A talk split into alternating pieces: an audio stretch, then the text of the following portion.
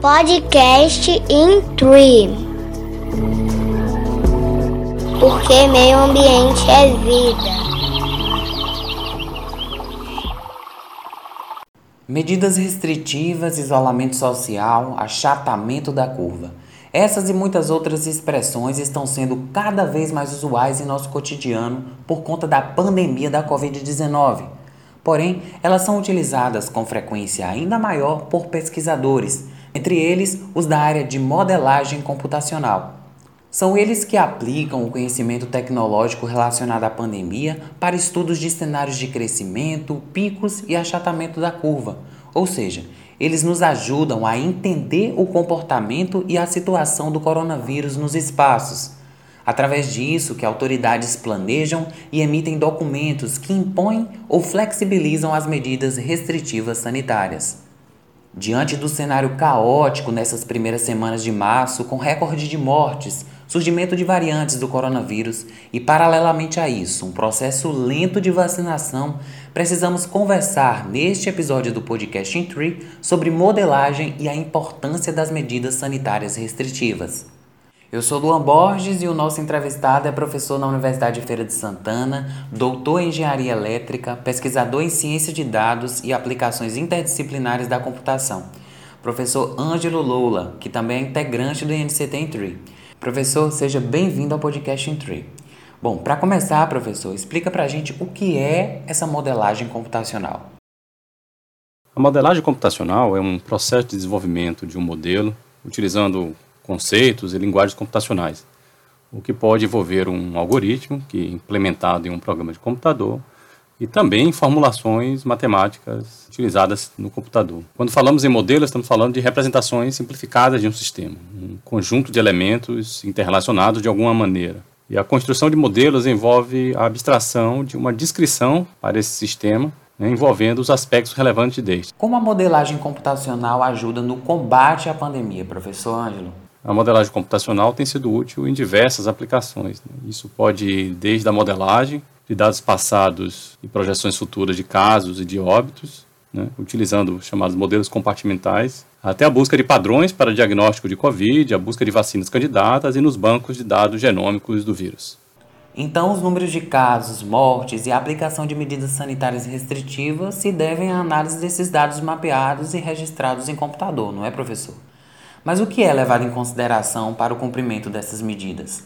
A, a, implementação dessas intervenções né, tem que considerar diversos fatores. Por exemplo, o uso de máscara de distanciamento depende de ações de sensibilização, de educação e também né, de decretos, leis, fiscalização e multas para quem não obedece a essas intervenções. Por outro lado, medidas mais restritivas, né, como um lockdown, vão depender principalmente de uma comunicação muito clara, uma adesão também da população e fiscalização dessa adesão da população. E também depende de suporte financeiro né, para as pessoas mais vulneráveis, negócios mais fragilizados, para que eles possam né, passar e não serem pressionados a, a, as, as, pessoas a circularem, porque eventualmente estão buscando né, o, o alimento de cada dia, aquele dinheiro necessário para poder se alimentar a cada dia. Como o senhor analisa o comportamento dos brasileiros no cumprimento das medidas restritivas?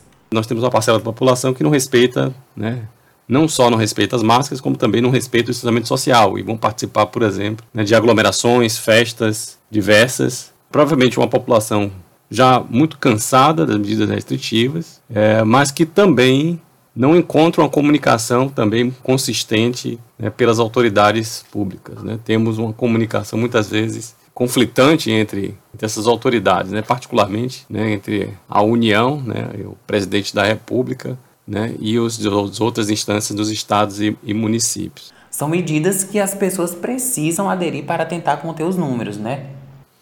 É, precisamos de uma cooperação. Essa não é uma tarefa que cabe exclusivamente ao governo fiscalizar, mas que a população precisa aderir, né? Porque vai ser impossível né, o Estado e o governo estar presente na fiscalização, por exemplo, das residências das pessoas. Né. Aqueles cenários mais amplos que são visíveis, né, é possível se fiscalizar. Mas se não houver atitude de fato de conscientização e mudança né, de comportamento da, das pessoas, nós vamos ter muita dificuldade de controlar essa epidemia. Por falar em cooperação, estamos vivendo um momento de lockdown no qual os comércios não essenciais precisam ser fechados. Como o senhor vê essa relação entre economia e saúde? Eu vejo que a relação saúde e economia, no contexto dessa pandemia de Covid-19, ela é uma falsa dicotomia. Não existe um embate entre saúde e economia. Os países que tiveram a economia melhor preservada foram os países que conseguiram controlar melhor a pandemia. Então, se nós conseguirmos uma adesão rápida né, de todos da sociedade a medidas restritivas, a economia sobrevive melhor. A não adesão ou o embate que parte da população adere e parte da população não adere às medidas restritivas gera um problema para a própria economia, que é impactada justamente porque as medidas precisam ser cada vez mais rígidas para manter o controle e cada vez mais longas em duração para manter esse controle. Então, as medidas restritivas podem colaborar sim com a economia. Precisa, na verdade, entender que a economia só vai se salvar de fato quando a epidemia estiver sob de fato sob controle. Então, se todos aderirmos né, a, e cobrarmos o controle da epidemia, a economia também vai se salvar. Então, para que a saúde e a economia estejam em harmonia em meio à pandemia, é preciso uma boa articulação entre políticos e autoridades da saúde, né, professor? Se temos eventualmente uma instância governamental que contradiz outra instância governamental, a população vai ter um problema de comunicação grande e não vai saber qual medida ou que liderança política né, deve ser seguida. Na questão de impor medidas né, restritivas, como, por exemplo, fechamento de comércio ou uso de máscaras, a gente precisa, obviamente, que os representantes políticos né, tenham uma mensagem clara e empática né, com a população e mostrem o exemplo né, de como elas utilizam isso no dia a dia. Não pode, obviamente, o representante político né, impor uma medida né, ou trabalhar contra uma medida de uma outra instância, agindo de forma contrária. A falta de coordenação entre as instâncias eh, governamentais do nosso país impôs um, um grande problema né, e um, um, um descontrole da epidemia na população. E sobre a ciência, professor? Como ela tem colaborado para o cumprimento das medidas restritivas? Então, temos visto e observado uma demanda urgente né, e premente de que a, a, cientistas façam divulgação científica e eduquem a população a partir desse conhecimento novo. E a parceria com a ciência, né, com os cientistas, inclusive em muitos casos o poder público, né, ouvindo, estabelecendo comitês e fóruns científicos para ouvir o lado da ciência em relação ao que está acontecendo tem sido fundamental. O que a gente tem observado é que muita coisa já muda ao longo da epidemia e novas respostas, e novas perguntas e novas respostas são necessárias a todo momento. Pode citar um exemplo, professor? Boa parte das perguntas que estão sendo feitas estão associadas às variantes do, do SARS-CoV-2. Então, as variantes do, desse coronavírus que causa a Covid-19 tem imposto novas perguntas. São mais transmissíveis? Causam casos mais graves? Aumenta as hospitalizações? Tem algum impacto diferente na, na população conforme a idade? Então, são todas perguntas novas que não existiam praticamente no ano passado e que começam a ganhar uma importância muito grande nesse ano. Então, a colaboração com a ciência para conseguir respostas mais rápido e ouvir essas respostas o mais rápido possível a partir do momento onde aparecem evidências científicas, colaborando com, colaborando com uma ou outra né, nova medida sanitária, é extremamente importante para agir mais rápido e conseguir educar e implementar essas medidas mais rapidamente. Então, há um esforço muito grande da ciência para ajudar a sociedade no combate à pandemia. Mas, em contraponto, também é necessária a colaboração das pessoas no cumprimento das medidas sanitárias restritivas, né, professor? Precisamos que aí todos trabalhem juntos na mesma direção. Como eu comentei, a pior coisa que pode acontecer é cada um decidir por si só se vai adotar ou não vai adotar certa medida, certa intervenção.